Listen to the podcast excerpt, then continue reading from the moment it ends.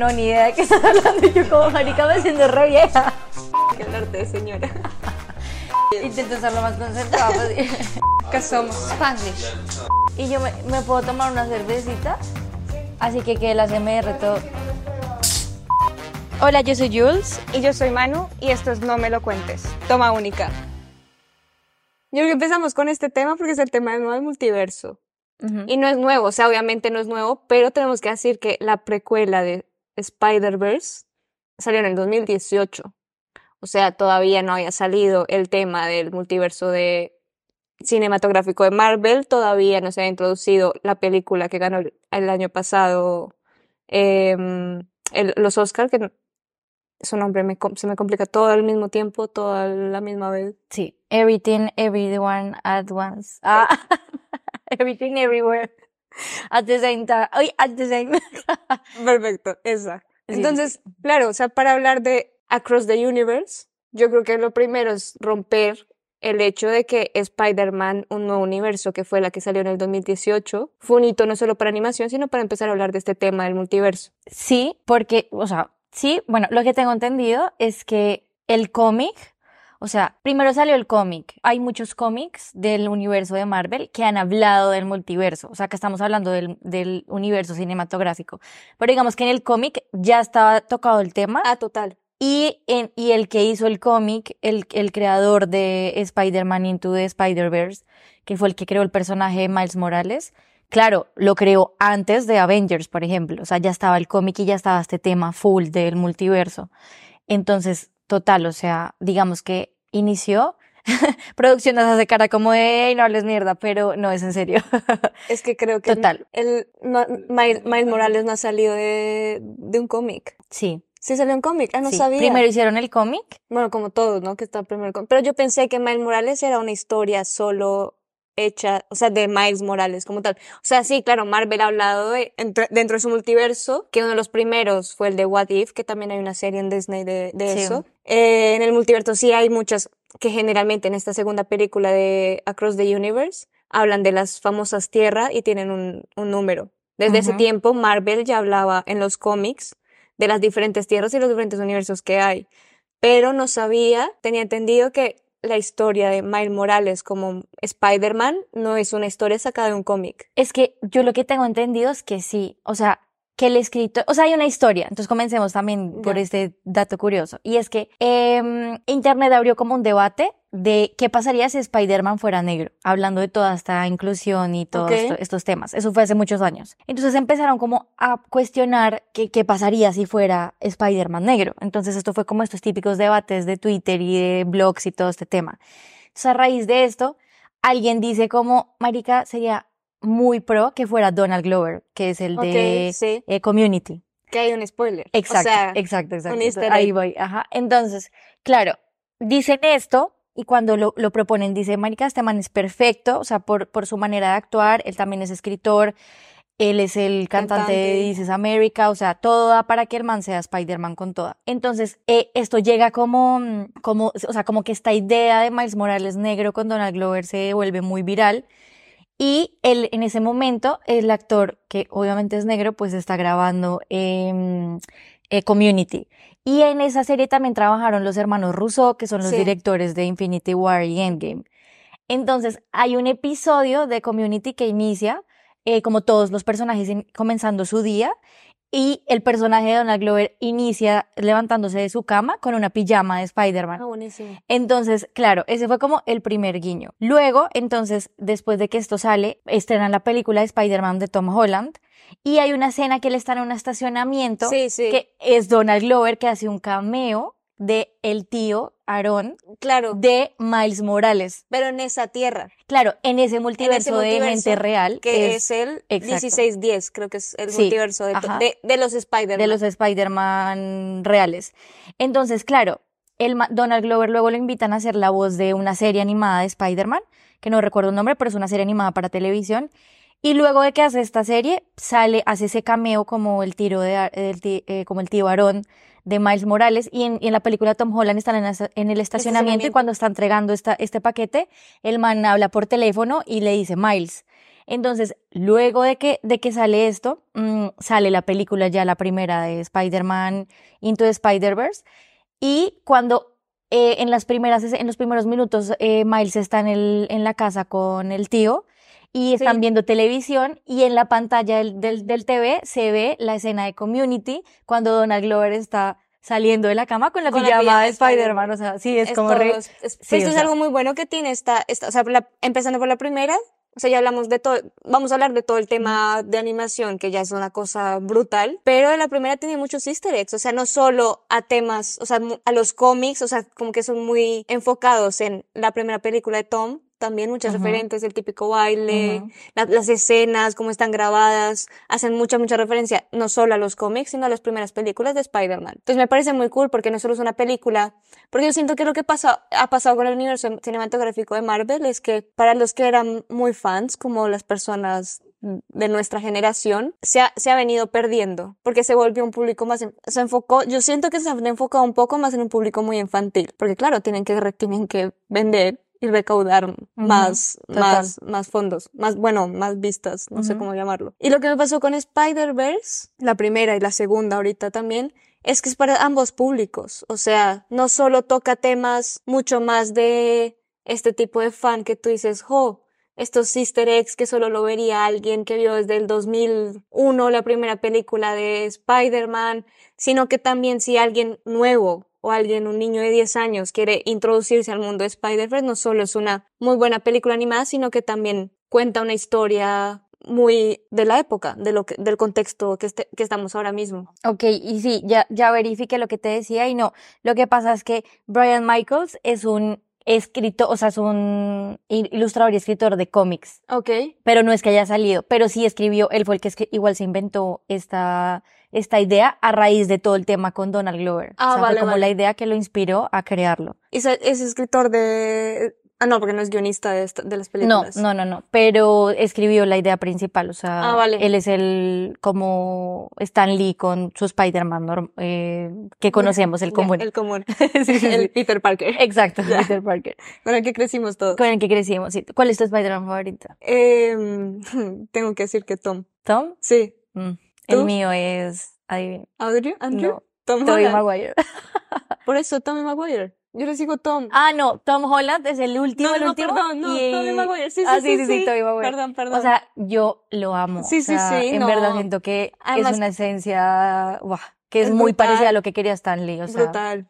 Sí, no, yo creo que cada generación pudo tener sus, su Spider-Man. Spider yo, aunque en mi generación tendría que ser Andrew, no conecto tanto con Andrew ni con Tom. Tom ya me parece muy adolescente Sí, y eso que a mí me han gustado todas, o sea, a mí todas las versiones me las he visto todas y me han encantado todas. La de Andrew me encanta porque siento que trabajan más en la relación de Peter Parker como persona, en cambio. Toby es como más Spider-Man Sí, total. y Tom Holland tiene de los dos mundos.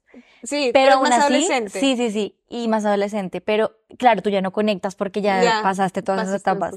Pero siento que Toby es como maricas a todas las, las tres. A mí me gustan las tres. Siento James que la- Franco, que está súper cancelado, Ya. pero igual me parece que lo hizo increíble. Además que ahí no estaba cancelado y todo era como Sí, James bueno. era como súper Súper, cool, sí, sí, como- sí, sí, sí, a toda, el rollo.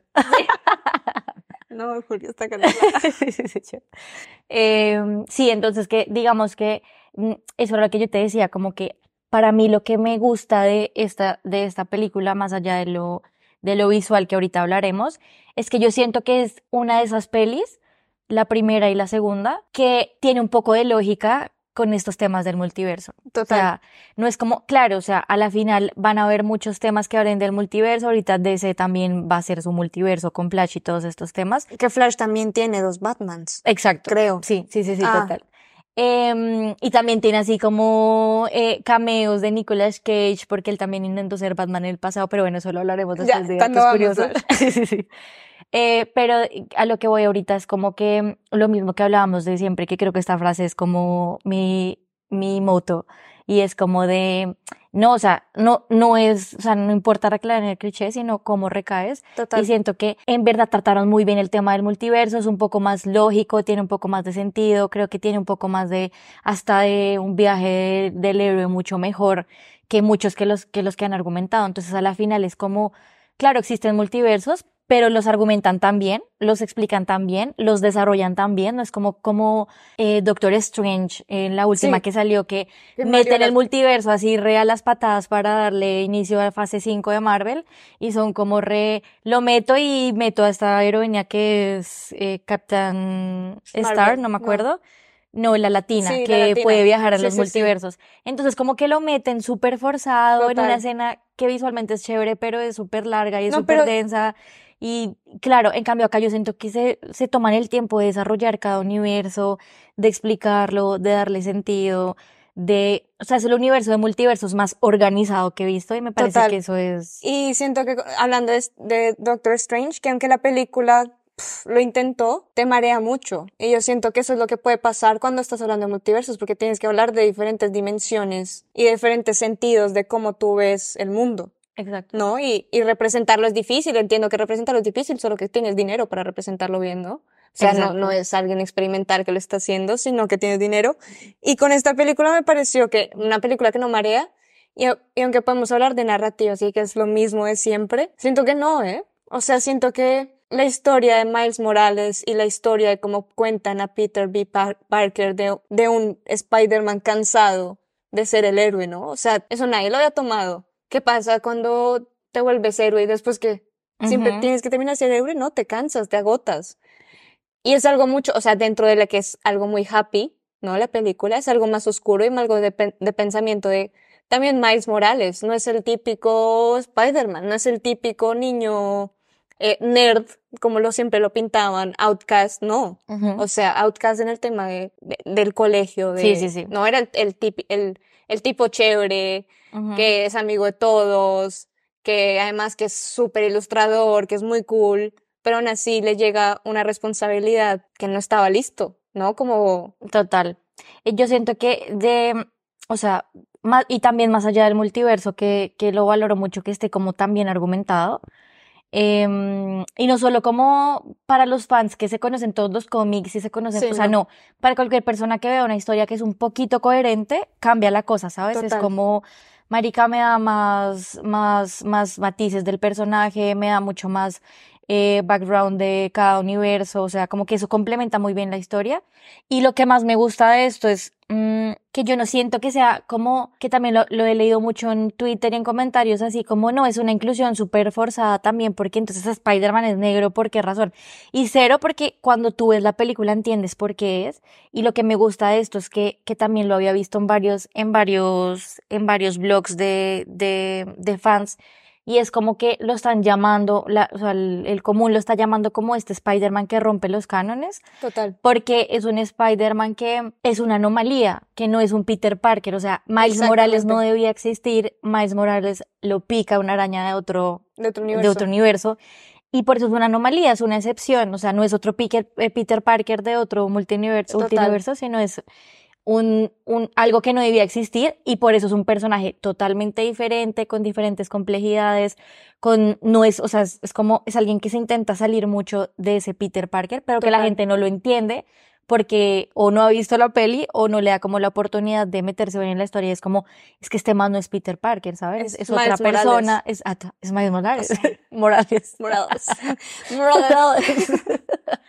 Entonces, eso también me parece súper cool porque es como, es conectar muy bien una historia. Es como cuando tú, yo siempre, bueno, yo no, pero lo he escuchado mucho y ya se me ha quedado como en la mente y es como que cuando tú escribes una serie, una película que va a tener una precuela o una secuela o lo que sea, es como jugar ajedrez, ¿sabes? Como que tú tienes que adelantarte. Soy experta jugando ajedrez. sí, sí, sí, yo soy súper experta.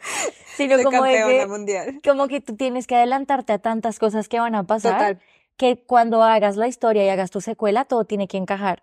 Total. Entonces, cuando la gente hace ese ejercicio y lo logra hacer bien hecho, siento que salen este tipo de cosas como, claro, o sea, me pude adelantar a que iba a ser otro personaje, a que va a haber otra secuela, va a haber otra, eh, no secuela, sino la tercera parte de, de Spider-Man.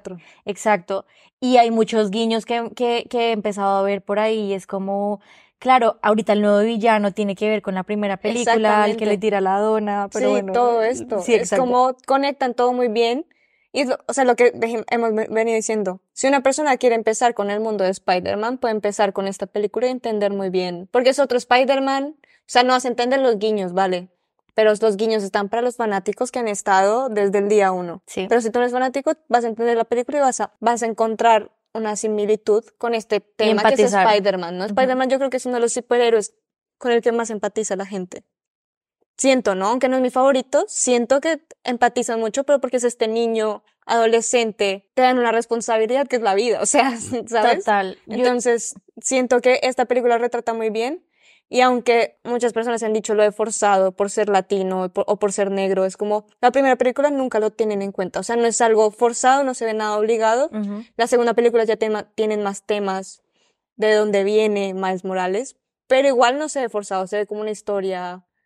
Claro, es que es contada. una historia eh, transversal a esa, o sea, no eso es lo Exactamente. que la gente no entiende, como es que él no es Peter Parker, o sea, no es como Además que tiene todo el sentido con todo el mundo, la movida de Brooklyn. O sea, tiene todo el sentido como Ujú. están contando la historia, no es como si estuvieran en producción. Sí, sí, yo, eh, producción tenemos un problema. Eh, no sé qué estaba diciendo. Eh, sí que tiene todo el sentido del mundo, en resumen, de, de eso. Y, y bueno, y también respecto al tema también de, de, del trabajo minucioso que hay como detrás de, de, mm, de esta, de esta película, yo siento que adicional a eso es como eso que tú decías, o sea, como que esta mañana lo venía pensando en, en el metro, pensando y analizando la vida, y dije como, es que yo siento que Spider-Man gusta tanto porque es como el personaje como más humano que yo puedo encontrar en, es como el Superman, me parece, de DC, ¿sabes?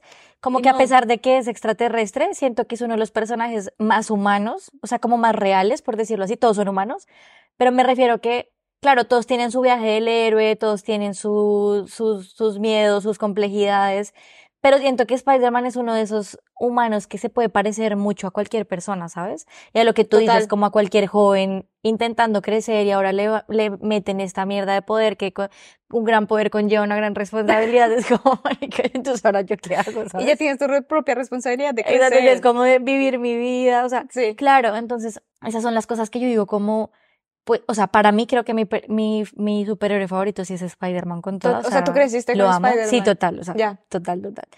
Y, y, y por eso, porque puedo ver ese viaje y esa transformación de, del personaje y, y empatizo mucho. Y, y claro, y pasa lo mismo con Miles Molare- Mor- Morales. No sé qué pasa que no lo puedo decir. Digo, digo ¿De dónde Molares. Molares, Miles Molares.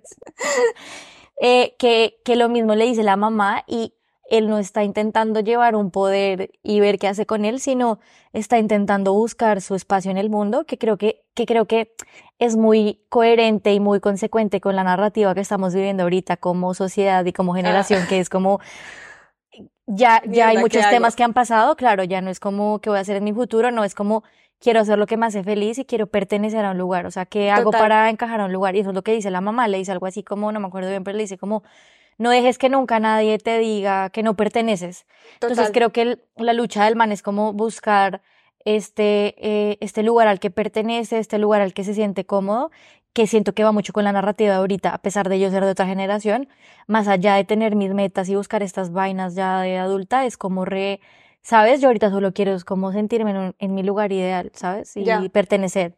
Entonces me parece que la narrativa está Y perfecta. eso, y esa narrativa que tú mismo dices completamente, dice, eh, de la mamá también va relacionado, es que tú no eres Peter Parker, ¿no? O sea, tú, tú tienes que buscar tu forma de ser Spider-Man.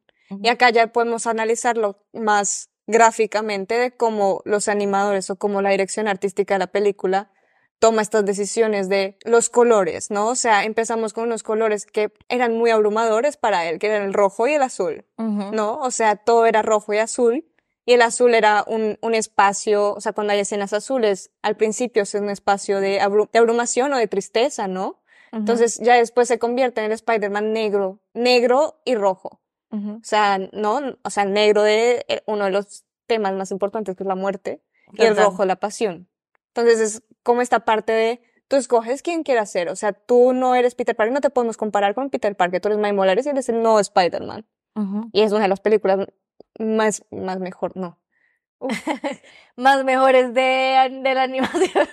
no, iba a decir del universo de Marvel. Sí, sí, sí, total. O sea, una de mis favoritas O sea, se ganó, se ganó un Oscar. No, no por nada, y acá, o sea, no soy de las personas que sigan mucho los Oscar. Hace mucho tiempo dejé creer en ellos, pero algo importante que hay que decir es, le ganó, o sea, Guerra de Titanes, ¿no?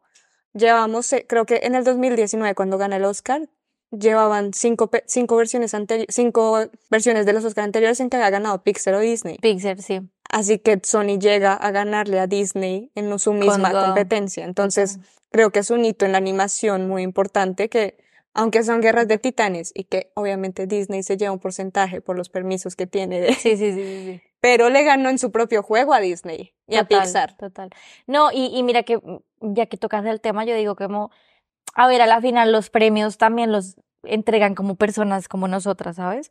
Pero yo sí siento que, a pesar de que no creo tampoco mucho en esto, sí siento que es un gran referente porque Total. hay críticos en la academia que sí sigo y siento que valoro mucho la opinión, o sea, como que está dividido. Pero siento que que te ganes un Cannes o una Palma o eh, un Oscar o no sé, del son, independiente de Sondas o bueno, cualquier premio que, que te ganes, creo que sí es importante por eso que tú mismo estás diciendo. Es como re Disney se bajó de esta mierda y ya llega otra, otra película de estas que no es necesariamente tan infantil. Y claro, y se los lleva con todo aquello, digo, como, o sea, total, para mí me parece que es, es una de las mejores del universo de Marvel.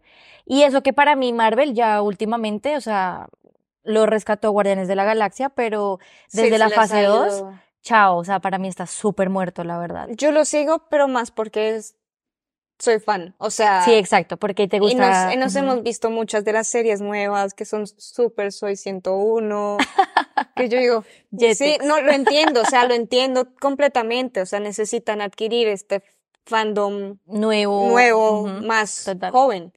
Pero digo, se les está yendo mal bueno, chistes y, y, ya que tú te metes como en el tema del diseño, bueno, aquí los que no saben, Manu es una súper diseñadora gráfica. No super ah, yo he visto su trabajo y sí lo es. síganla. eh, bueno, ¿tú qué opinas ya como de todo el tema visual? Que creo que es, es como lo que... Ah, o sea, siempre, pues, se dieron cuenta que Wes Anderson lo único que hace sí, sí, de visual. Sí. Yo amé la película, o sea, no es... Creo que no va a ser nuevo para muchas personas, que es algo nuevo en animación. O sea, si tú, si estamos acostumbrados a que, vale, voy a, voy a tener dos temas, ¿no? Está la animación hecha para, para niños o infantil, que es muy Pixar, pero está la animación adulta, ¿no? Donde hay un montón, yo creo que de producciones no tan grandes como los son Sony o como son Pixar, que están trabajando en ello y que llevan trabajando mucho tiempo en buscar una estética que se salga de, de los estándares de Pixar. Lo que me gustó de esta película es que llega un gigante y dice, no, o sea, a la mierda. Estamos llegando a algo tan rico que es como la animación y la ilustración, de poder sacar, porque queremos volverlo todo tan realista, ¿no? Porque queremos ver momentos increíbles que todo el mundo estaba. Que le ve la arruga, el ácaro. nice, o sea, es como muy bien, hemos llegado a un tema de tecnología donde podemos replicar la realidad exactamente como es Total. Pero ¿qué pasa? La imaginación y la creatividad, ¿no? O sea, ¿qué pasa con toda esta parte de que entonces llegan a decir de que no, llegan a decir queremos salir de lo estándar de lo que es la animación mainstream, llamémoslo de así. De los cánones de la animación. Ajá. Y tenemos la tecnología para hacer cosas brutales y cosas nuevas y experimentar. Y eso es lo que me gusta de esta película, como que está diciendo, podemos hacer una animación que tanto puede ser para, para un público infantil, pero también puede ser para un público muy adulto. Total. Y claramente es una oda al cómic, ¿no? O sea, obviamente visualmente lo que van a ver son, bueno, primero es una animación mezclada entre 2D y 3D, por lo cual es brillante, porque lo que hicieron los, el equipo de animación, que es uno, creo que es uno de los equipos de animación más grandes que ha tenido una película animada, vale la redundancia, y lo que hicieron fue transformar cómo los programas de animación veían todo, porque lo que han hecho a través del tiempo es que las animaciones, al volverlos más realistas, copiaban la luz real, copiaban texturas reales, copiaban movimientos reales. Entonces lo que hicieron fue con Machine Learning enseñarle a estos programas. que era la inteligencia artificial prácticamente otra vez. Pero no, o sea, hay una diferencia, que hay una discusión, ¿no? Mientras que ellos, los animadores, lo utilizaron como medio para poder ayudar a su trabajo de vamos a hacer una estética en donde el cómic, la donde la parte gráfica tenga un valor 2D, tenga un valor en la parte 3D. Y esto lo vamos a enseñar para que nos haga la vida más fácil. Si existe la, si existe la, la, tecnología, ¿por qué no usarla? Entonces fueron lo que hicieron eso. Entonces, con Machine Learning les enseñaron a que los movimientos no tenían que ser perfectos, sutiles. Tal cual, calcados a un ser humano. La luz no tendría que ser la misma manera que nosotros lo tenemos. Entonces, les enseñaron todo esto para que todo fuera, eh, fueran de esta manera. Em, bueno, esas son las cosas que, que es impresionante.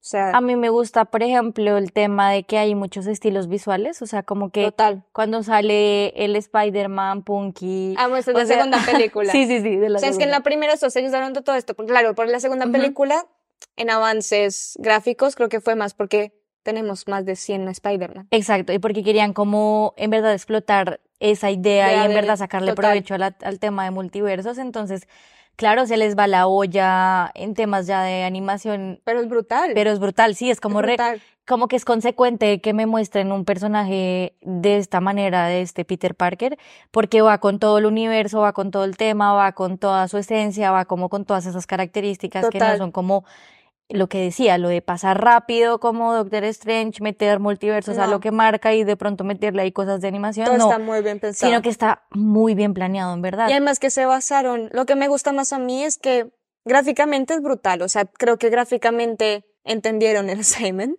Sí. Es como, si yo voy a coger a un, un, Peter Parker punk, me voy al estilo de los fanzines, super grunge, o sea, aunque es estereotípico, aunque es cliché, me voy a eso porque eso es lo que quiero vender. Si voy a hacer un Peter Parker de la India, me voy, cojo referentes de cómics de la India. Entonces está muy cool. Si voy a hacer algo sacado en cómics, que, es, que, esto también hay partes de esta película la hicieron para que cada, cuando tú frenes la película, cuando, cuando salga en, en, streamer, en, streaming, eh, cada frame sea una ilustración. Sí, sí, sí. Entonces tú lo puedes imprimir y queda como frame. Entonces está brutal todo esto. Y acá vengo a hablar de un personaje que se llama, te lo voy a llamar, Alberto Mielgo. ¿Sabes quién es? Sí. Está, o sea, un problema ahí muy gordo con él y Sony, pero al principio él quedó, él lo llamaron para empezar a crear toda esta estética. Y se nota mucho porque él es una... ¿Sabes por qué lo tengo, lo, lo, lo tomo en cuenta? Porque él dentro de su trabajo siempre ha pensado en que hay diferentes formas de hacer animación y que hay que tener una revolución en la parte de animación y fue Sony el primero que le siguió como el hilo con esta película. Entonces los primeros bosquejos, no, sketches, sí. Eh, fue gracias a él y él mismo es el director de dos de dos de mis episodios favoritos de Love, Death and Robots. Ay, nunca la he visto y todo el mundo es como re, es increíble. Es increíble. pues hay dos, dos episodios que te vas a dar cuenta. Sí. El estilo porque es muy parecido, como con brochas. Sí. Como súper impresionistas y esto. Sí, sí, sí. Entonces es brutal y lo que tú dices, cada Spider-Man tiene su estilo desde Gwen, que en la segunda película pudimos entrar más al mundo de Gwen. De Gwen, que también me encantó. porque es lo mismo, o sea, como que Igual también lo que hemos también hablado muy próximamente en nuestro podcast, habrán temas sobre los remakes. Y es como que eh, siento que en un punto son súper necesarios para reivindicar muchos papeles y muchos personajes. Y el de Gwen Stacy lo han interpretado de maneras tan diferentes en los tres, en los tres Spider-Man que creo que este es como uno de los mejores cines favoritos porque no es como por seguir la moda de, ay, sí, socialmente aceptado, feminismo, no, sino que todo está justificado, todo tiene un porqué, el viaje de ella, de, de, bueno, de no hacer spoiler, no hacer spoilers, pero de por qué se va a otro multiverso y por qué pasa lo que pasa, es como, claro, le da una complejidad más allá de ser un héroe y más allá de ella ser una heroína o lo que sea, sino de, de esto, de, de, de ser una mujer, una superhéroe, acostumbrada a que en todos los multiversos es un Spider-Man masculino, entonces también tiene que lidiar con muchas cosas, además de todo el problema que no haremos spoilers, pero, ¿sabes? O sea, en verdad es muy increíble. Y, y también de lo que decías, por ejemplo, de, de este tema de, mm, del trabajo que hay detrás, la vez pasada leí, la semana pasada leí que uno de los editores de la película, eh, editores o animadores, no me acuerdo bien quién es, eh, claro, los fans empezaron a dar cuenta que tú no estás viendo la versión de Spider-Man única. O sea, todos los fans están, empezaron a salir en Twitter, en, muchos, en muchas redes a decir como, oigan, esta escena en, en tal país se vio de esta manera, esta Ah, escena en tal país. Claro, entonces salió, es el editor, es el editor de la película, uno de los editores, y sale a decir como, pone unos frames de la misma escena, y sale a decir como, estaba esperando, algo así, no, no recuerdo bien, pero es como, estaba, estaba pensando en cuándo, en cuán, cua- en cuándo lo iban a empezar a, a notar. Entonces, el man confirmó efectivamente la teoría de que tras de que hacen este trabajo mega Que pro, llevó mucho tiempo. exacto, lo que hicieron fue no dar diferentes versiones según el país, sino agregar diferentes eh, estilos visuales, eh, quizás diferentes mm, momentos, diferentes escenas, hay algunos diálogos que cambian, hay algunas, mm, no sé, hay una escena de una despedida que cambia, entonces se hace de una manera en, un, en una versión y de otra otra Qué manera. locura. Y claro, que el man lo salga a confirmar, todo el mundo es como, pues, marica, o sea, muy pro, porque, Porque- adicional hicieron esto de tipo así de Black Mirror, Bandersnatch, pero pro, ¿sabes? O sea, como, yo como, y claro, para mí esas cosas, o sea, si tú lo haces de una buena manera, te llevas ya el oro. Pero que lo hagas de una buena manera, que lo hagas bien y que adicional esto conlleve un trabajo ni el berraco Sí. para hacer esto, es como, pues, marica, me encanta por todos los sentidos, es que me encanta por todo. Y este dato curioso me pareció increíble, porque claro, todo el mundo está como re, estoy viendo diferentes escenas y son frames y está súper cool. Ujú. Pero es por lo que te digo, o sea, si tú te, te detallas a ver frame by frame, puedes ver una obra de arte hecha en cada cosa. Entonces, siento que, o sea, muy bien merecida, porque a veces yo digo, vale, miremos con quién están compitiendo en los Oscar, o sea, miremos con qué premio, con qué otras películas, y aunque estaba compitiendo contra Wes Anderson, siento que está muy bien merecido el Oscar, ¿sabes? O sea, siento que es una revolución en la animación y es algo que me gusta mucho porque ya lo hablábamos en Wes Anderson, cuando las cosas se vuelven muy repetitivas, es como, ¿y qué? O sea. ¿qué pasa? Y cuando pasa esto, bueno, ahora están hablando de que ahora todas las películas van a ser al estilo de Spider-Verse, pero bueno, no pasa nada, pero por lo menos ya tenemos otra diferencia que no solo sea Pixar. Exacto. Entonces sí, vamos a otro. tener. Este contexto en donde vamos a poder jugar con texturas, se puede jugar no con algo perfecto, no con algo real, sino que se puede jugar con algo que para eso está la animación y para eso están los cómics, para eso está la, la parte ilustración, para crear cosas que tú no puedes ver en la vida real. Sí, Entonces- literal, el cielo es el límite. Ah, wow. El universo, porque es el multiverso. El universo se hizo uno de el límite. Los universos, los múltiples universos es el límite. Sí, no, no, no, total. Y, y también, y, y, y creo que volvemos al, al, al inicio de la conversación, y esto también es algo que a uno le enseñan mucho como en clases de guion y estas cosas, y es que cuando uno va a empezar a escribir, como que, como que una historia inicia y luego termina en el mismo lugar donde inicia. O sea, es muy raro porque a veces el storytelling se da así. Y últimamente que veo más películas me doy cuenta que es así. O sea, que siempre inicia en un, en un momento y al final te das cuenta que el- el- la, última escena de la película terminó donde inició. Oh, wow. O sea, es muy loco y, y tiene todo el sentido del mundo. Y nos pasó en este podcast. Ah. Y es que, claro, esto me conecta a estos temas de la inclusión forzada, que, que, que me parece que es un, un súper tema.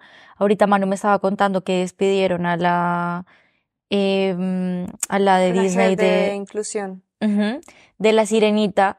Eh, y digamos que todos estos temas de la inclusión y más con este tema de, de tener un Spider-Man negro, buah, es que siento que vuela la cabeza, ¿sabes? Es Bueno, como y que, no solo Spider-Man negro, o sea, tenemos a Gwen, que ajá, es chica, que es heroína, ujú. que no se ve nada forzada, que yo decía, yo quiero también ser Gwen, o sea, quiero ser Spider-Punk, pero, Sí, yo sé, yo- yo creo que más también quiero ser Gwen, o sea, es una chica con sus propios problemas de, también de adolescencia, que además tiene una banda, es baterista, Es súper cool. tiene, sí, además que su, su cuarto es súper, escuché el término, yo no sé si lo conoces, muy probablemente sí, porque tú eres súper woke. Ay, no. Ah, yo no lo conozco.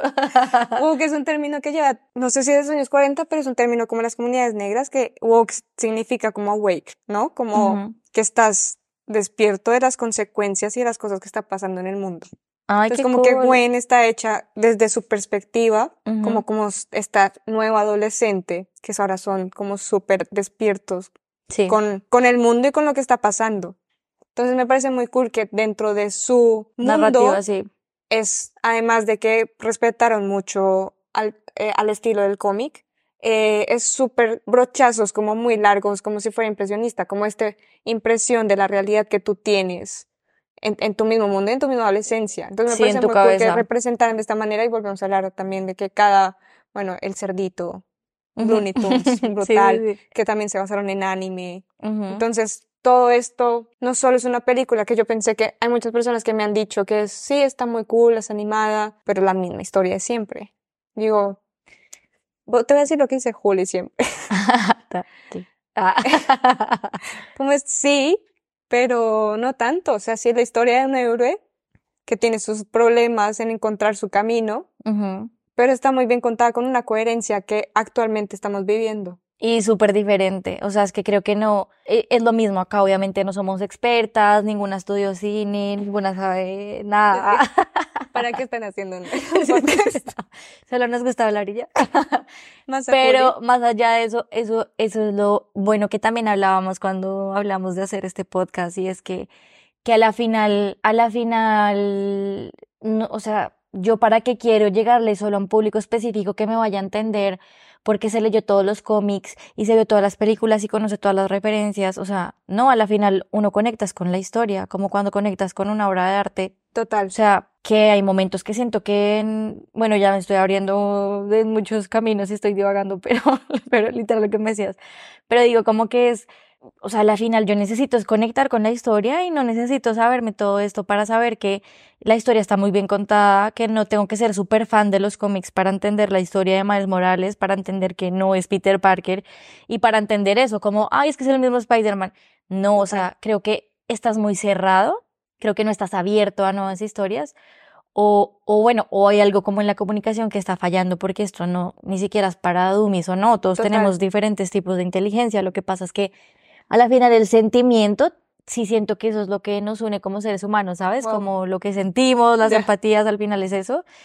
Y por eso es que el lenguaje, pues, es la única barrera, pero, pero siento que sí es posible eh, como empatizar y, y, no caer en ese argumento, que personalmente yo siento que es gente que no se ha abierto tanto a la historia y que quizás no, no se la ha visto. También me atrevería a decir que hay gente que comenta sin verse las cosas a veces. Y yo siento que, a ver, voy a decir algo, pero lo que hablábamos, eh, aunque soy muy fan del universo cinematográfico de Marvel, o sea, no puedo decir que desde pequeña he visto cómics porque es mentira, eh, pero sí, como de la universidad entré en el mundo del, de Marvel y esto, también creo que al Marvel ser tan mainstream, pero toda la parte de Disney ahora, que saca películas cada año, pues obviamente tienen que estar activos para ser mainstream. Vigentes, sí. Siento que ya sí se vuelve muy repetitivo muchas cosas. Entonces yo creo que lo asocian, al ser Spider-Man, pues dice, lo asocian mucho y dicen, es la misma película. Total. Es lo mismo. no hay nada más. Total. Sí, le van a cambiar los personajes porque es otro multiverso. Sí. Pero cuando entras a ver, sí, o sea, tiene, tiene, o sea, tiene como, por decirlo así, los mismos matices, pero es que hasta la premisa es diferente, es que no es lo mismo. O sea, es que, creo que el mensaje de, este podcast es como que Mike Morales no es Peter Parker. por favor, Cuando separen eso, pues van a, van a aprovechar y ver la historia desde otra perspectiva, porque no es, es que no es lo mismo en absoluto, o sea, no, no, es que no, no hay punto. Y a la final eso, que, o sea, que siento que si tú, que esa es la mejor manera de conectar con alguien y también por eso la valoro mucho, porque siento que no se separa por generaciones, sino como por las coyunturas actuales. Total. Y siento que pues pertenece total a lo que ahora uno está pensando. Total. Es como, yo también Además quiero pertenecer. Además que, bueno, vuelvo a mi parte gráfica, o sea, se nota que lo hicieron. Con amor. No con amor. Ah, con pasión. No, y con mucho presupuesto. Ah, sí, sí, sí. Pero que lo hicieron personas del mundo gráfico. O sea, del mundo que... Porque los chistes de... de bueno, no sé si puedo decir esto, pero la, en la primera y en la segunda. En la primera, cuando se piensa distorsionar su mundo dice, hay alguien pasando y dice, hmm, yo creo que es un Bansky. Sí. ¿Sabes qué me parece? Como estos chistes bobos de concepto de quién es Bansky. Solo las personas que conocen o más o menos del mundo del arte, pues van a saber que un Bansky y van a saber cómo esta analogía de... Y también en lo otro, en la segunda película, cuando sale este personaje que se parecía eh, sacado de, de Da Vinci. Sí que empieza, no sé qué empieza a decir, está en el Museo de Arte Moderno, sí, en el MoMA, sí, sí, sí. de Nueva York, y dice, para ustedes esto es arte. y sale la, la típica de Jeff Koons. Sí. Que yo digo, ya. Es que, es, brutal. claro. Y están esos chistes, pero también está el chiste que un niño de cinco años se reiría. Sí, total. y que eso no le va a meter cabeza a ser tan purista. Total. Que a la final eso es como nuestro, también nuestro motor y es como re, ya cuando tú te vas a los extremos pierdes todo. O sea, Total. para mí es como, no, no se puede ir a los extremos porque entonces estás segmentando Pero es que lo tiene todo. el conocimiento, sí, Porque total. lo tiene para los fans del- desde la Proof, de cuando inician las películas, que es este Approve, que era el sello Ujú, que aprobaban antes los cómics. Esto, si tú eres purista de los cómics, lo vas a entender. ujú. Vas a entender el tema de que en cada, cuando presentan en la segunda, presentan a cada personaje, muestran a su cómic, origi- Ujú. cómic original. Eh, no sé, yo creo que Es hay que muchas muy- cosas que sí. si tú eres purista de los cómics, en este caso de las historias del cómics, yo creo Igual vas a quedar súper satisfecho. Ajá, total. por estas referentes. Si no eres purista, pero te gusta solo la versión visual, Ujú. también vas a quedar satisfecho. Si no te gusta nada, pero la ves, creo que por los contenido que tiene, también vas a quedar satisfecho. Es una buena satisfecha. historia. Total. Ya. Perdón. No, pues me encanta, me encanta que estamos súper de acuerdo en Ya, todo. Solo no estamos, no estamos de acuerdo con producción, pero bueno. pero no quisieron venir a debatir hoy. Pronto tendremos invitados para nuestros cinco oyentes mensuales. Mamá. Hola mami, hola hermano. Pero espérate, yo quería decir algo. Cuéntame. Que muy probablemente ya lo saben muchas personas que hayan metido, o sea, como que son muy curiosos. Pero para los que no lo sepan, o sea, no solo en la parte de animación, o sea, es una película que generalmente eh, en las animaciones utilizamos mucho el desenfoque. En esto no se utilizó nada de estos conceptos de animación. O sea, se utilizaron conceptos de animación mucho más. Si queremos que sea como un cómic, entonces no vamos a desenfocar nada. Entonces, lo que hicieron fue como este tipo de glitch. No glitch físico, sino cuando tú ves los cómics antiguos, que hay como un, se imprime mal, que está como en diferentes colores, utilizaron muchas técnicas muy gráficas para Que hacer pro esto. no tenía, ni siquiera lo había Sí, visto o sea, cuando tú ves la película, será que ve- ver cosas, va- vas a ver que los edificios de atrás o cosas que no están enfocadas, entre comillas, eh, están como movidas de color, como si estuvieran mal impresas. Qué pro. Brutal, sí. No, entonces no no, pero no utilizaron ni siquiera el motion blur, que es el Ujú. desenfoque al movimiento. Ujú. Eso tampoco lo utilizaron. Utilizaron estos métodos de los, de los, de los dibujos animados, como de los años cuar- no, antes 40, yo creo, no sé, que es utilizar múltiples formas para generar el movimiento. Entonces, si tú paras un frame, cuando hay un movimiento, vas a ver muchas manos. Qué cool. Entonces, Está súper cool porque es súper pensado y además lo que tú dices. O sea, a pesar de que esas técnicas ya existían y son de hace mucho, Mucho tiempo. creo que también le agrega mucho, mucho valor que, Total. que, que, eh, que el- el- en la producción de Sony quieran ser un poco más disruptivos y quieran salirse de los cánones de Disney, de lo que hablábamos, Bueno, de que se te ve... Ah, oh, bueno, e- en ese momento creo que la directora de anima- la directora no de animación, pero de Sony era una mujer. Y fue la que, le- no es porque fue importante que fuera una mujer, lo siento, sí, sí. pero no me acuerdo del nombre. Y fue la que dio pie a todo esto, y era como un riesgo que tenía que tomar. Ujú. O sea, era su, su carrera. o es buena, La desvía. o- Y lo que decía Alberto, que es el primer personaje que lo, Ujú. está como consultor visual, era que Sony no, nunca dijo que no a, a todos sus requerimientos. O sea, les pagaron, es- le pagó scouting por Ujú. todo Nueva York, a lugares impresionantes para que él tuviera toda la, como la apertura creativa para poder hacer esta película. Qué Entonces, que algo me parece muy cool, porque generalmente lo que tienen los ilustradores o mundos de- del sector es que los clientes estén diciéndote, no, yo lo quiero así, así, así, y que acá Ujú. Sony te diga, tienes la libertad creativa para hacer algo que no se ha visto.